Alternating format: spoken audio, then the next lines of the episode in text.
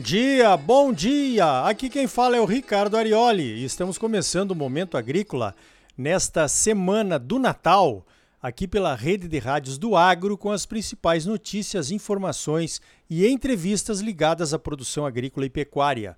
O oferecimento é do Sistema Famado Senar, Sistema Sindical Forte e Agropecuária Próspera. E Cicred, gente que coopera, cresce. Venha crescer conosco, associe-se ao Cicred. Vamos às principais notícias da semana? Então, veja esta. Foi registrado no Ministério da Agricultura um novo fungicida microbiológico para as doenças de final de ciclo da soja. O nome do produto é Bombardeiro. A empresa fabricante é a Biotrop, uma empresa nacional. As doenças de final de ciclo podem causar perdas significativas de produtividade na cultura da soja. A ocorrência depende do ano e está relacionada com as condições climáticas. As principais doenças de final de ciclo são o crestamento foliar, a Cercospora kikuchi, a mancha parda, que é a Septoria glycinis, e a mancha alvo, que é a Corinéspora cassiicola. O bombardeiro é formado por três bactérias do gênero Bacillus e tem ação multissítio. Isso quer dizer que o produto atua na superfície das folhas, não é sistêmico. O pessoal da Biotrop explica que as bactérias formam uma espécie de biofilme na superfície das folhas, impedindo ou dificultando a colonização pelas doenças. O bombardeiro passou por dezenas de testes em instituições de pesquisas antes de ser lançado e conseguiu um controle de 52% nas manchas, equivalente aos produtos químicos. A empresa Biotrop está se destacando no desenvolvimento de produtos biológicos para o mercado brasileiro. Outro produto da empresa é o Pastomax, que foi lançado em julho numa parceria público-privada com a Embrapa. O Pastomax é um inoculante para pastagens e reduz a necessidade de adubação nitrogenada e também ajuda no aproveitamento do fósforo e do potássio presentes no solo. O Pastomax é composto por duas bactérias, o Azospirillum brasilense e a Pseudomonas fluorescens, e tem mais coisa vindo por aí nesse âmbito dos biológicos. Eu não tenho dúvida nenhuma que o desenvolvimento e o uso de produtos biológicos vão bombar nos próximos anos. Mas temos um problema para resolver. Temos que manter o direito de produção dos biológicos nas fazendas, mas também temos que cuidar para que os pesquisadores e as empresas produtoras recebam o justo pagamento pelos produtos que desenvolveram. Aliás, a produção de biológicos on-farm precisa ser regulamentada. Parece simples, mas não é. Os produtores interessados precisam de orientação na produção on-farm e precisam testar os seus produtos para ter a certeza de que estão aplicando o produto que multiplicaram e não um contaminante qualquer. Veja esta: a inflação não é um privilégio só do Brasil. Os preços para os consumidores lá nos Estados Unidos já subiram 6,2% entre novembro de 2020 e outubro de 2021. É a maior inflação dos últimos 31 anos. Os principais causadores da inflação são os preços dos combustíveis e a falta de alguns produtos. Lá nos Estados Unidos teve desabastecimento mesmo. Nesta semana, o presidente Joe Biden, que tem as mesmas iniciais do nosso Jair Bolsonaro, o JB, criticou os frigoríficos, dizendo que eles estão aumentando os preços das carnes acima da inflação. Em novembro, as carnes foram o vilão da inflação americana. O Instituto Norte-Americano da Carne, que representa o setor, disse que a Casa Branca está querendo colocar a culpa em alguém para tirar o foco sobre o governo. Tirar o seu da reta, como dizemos por aqui. Os combustíveis subiram 49,5% nos últimos 12 meses. Em segundo lugar, vem o preço dos veículos usados, pois as montadoras estão com dificuldades para importar componentes, o que diminui a produção de carros novos. Em terceiro lugar, aparecem a eletricidade e o gás, que subiram 11,2% na média entre os dois no último ano. A eletricidade subiu 6,5% e o gás subiu 28,1% no período. A comida aparece em quinto lugar, com 5,3% de aumento nos preços. Mas atenção, só para deixar registrado, né? Nós estamos falando dos aumentos de preços e da inflação nos Estados Unidos. Presta atenção. Outro problema causador da inflação lá nos Estados Unidos é a escassez de mão de obra. O fique em casa de lá está pagando bons valores para os desempregados que preferem realmente ficar em casa recebendo. As empresas, para conseguir trabalhadores, precisam aumentar o valor dos salários e isso acaba sendo repassado para os custos dos produtos, gerando inflação em toda a cadeia de produção. A Alemanha, a maior economia da Europa, está à beira de uma recessão.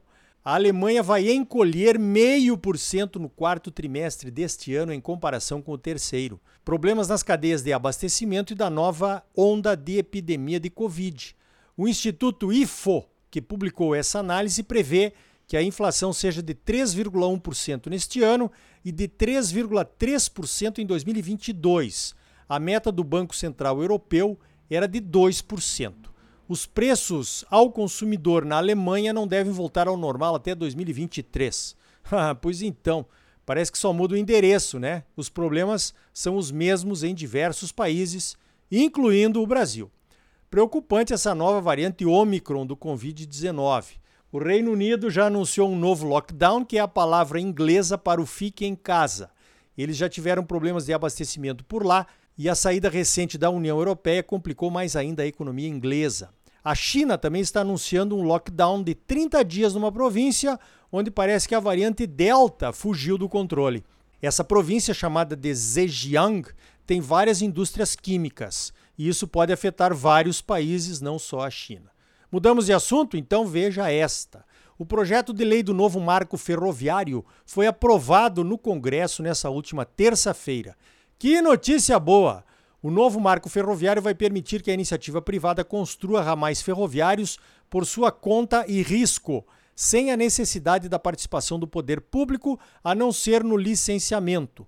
Eu digo poder público me referindo ao executivo, porque não podemos incluir o poder judiciário, que também é um poder público, mas tem vontade própria e normalmente não leva em consideração qualquer argumento relacionado ao desejo da população, ao que foi aprovado no Congresso ou à necessidade de aprimorarmos a logística do país. É só ver o que aconteceu com a Ferrogrão, que vai ligar Sinop a Miritituba, mas está suspensa pelo Supremo por conta da passagem por uma reserva ambiental. Parece que o traçado da Ferrogrão será mudado para desviar a reserva. É mesmo o mais prudente a ser feito se formos esperar o julgamento do Supremo sobre o caso, poderemos ter que esperar por décadas, como aliás já estamos esperando quando o tema é logística. Né? O Brasil tem uma malha ferroviária com 30 mil quilômetros e mais de 10 mil quilômetros dessas ferrovias não são utilizadas ou estão ociosas. Só para você ter uma ideia, os Estados Unidos, país de tamanho semelhante ao Brasil, tem 293 mil quilômetros de ferrovias, quase 10 vezes mais.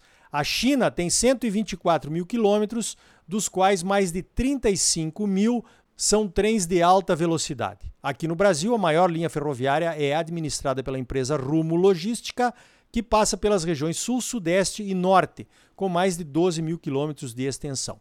Um abraço aos meus amigos da Brado Logística, uma subsidiária da Rumo, que faz um ótimo trabalho no transporte de containers. Veja esta preocupante a estiagem que assola de novo os estados do sul, principalmente o Rio Grande do Sul e o Paraná. O Rio Grande Amado recebeu chuvas nesta semana e algumas regiões retomaram o plantio de soja que estava parado há uns 15 dias. Mas o milho já tem perdas expressivas. Fala-se em 2 milhões de toneladas a menos. As previsões de produção de milho por lá caíram de 6 para 4 milhões de toneladas. Veja esta: o Banco do Brasil prorrogou o mutirão para a renegociação de dívidas vencidas em sua carteira. O prazo terminaria no dia 17, nessa última sexta-feira, mas foi prorrogado até o dia 30 de dezembro. Os descontos do mutirão podem chegar a 95% para pagamento à vista de dívidas vencidas. Também há a possibilidade de parcelar o débito por até 100 meses, com descontos nas taxas de juros. O Banco do Brasil está convocando clientes inadimplentes e promete adequar prazos e descontos de acordo com a capacidade de pagamento de cada um. Podem ser renegociadas qualquer tipo de dívidas vencidas, empréstimos, cheque especial, cartão de crédito e também dívidas agrícolas, é claro. Aproveita! Acertando a conta, você pode voltar a ter o famoso cheque especial, a não ser que você seja cliente do Sicredi. Aí você sabe, já está sendo atendido pelo que existe de melhor.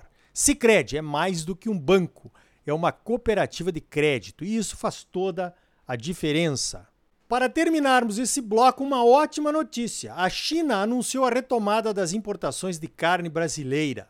O embargo durou 102 dias e pode ter causado um prejuízo de 1 bilhão de dólares, considerando que deixamos de exportar. Vamos correr atrás do prejuízo então, né? Então tá aí. No próximo bloco você vai saber os detalhes do projeto de lei elaborado pela CNA e apresentado pelo senador Luiz Carlos Reins, que pede a liberação da importação direta de defensivos agrícolas dos países do Mercosul. É logo depois dos comerciais. E ainda hoje, as perspectivas do IMEA, o nosso Instituto Mato Grossense de Economia Agropecuária, ligado à FAMATO, para a safra 21-22, incluindo soja, milho, algodão e pecuária de corte e de leite. E aí, tá bom ou não tá? É claro que tá bom, você só merece o melhor. Então não saia daí. Voltamos em seguida com mais momento agrícola para você, um oferecimento do Sistema Famato Senar, Sistema Sindical Forte e Agropecuária Próspera. E gente que coopera cresce, venha crescer conosco. Associe-se ao Sicredi. Não saia daí, voltamos já. Música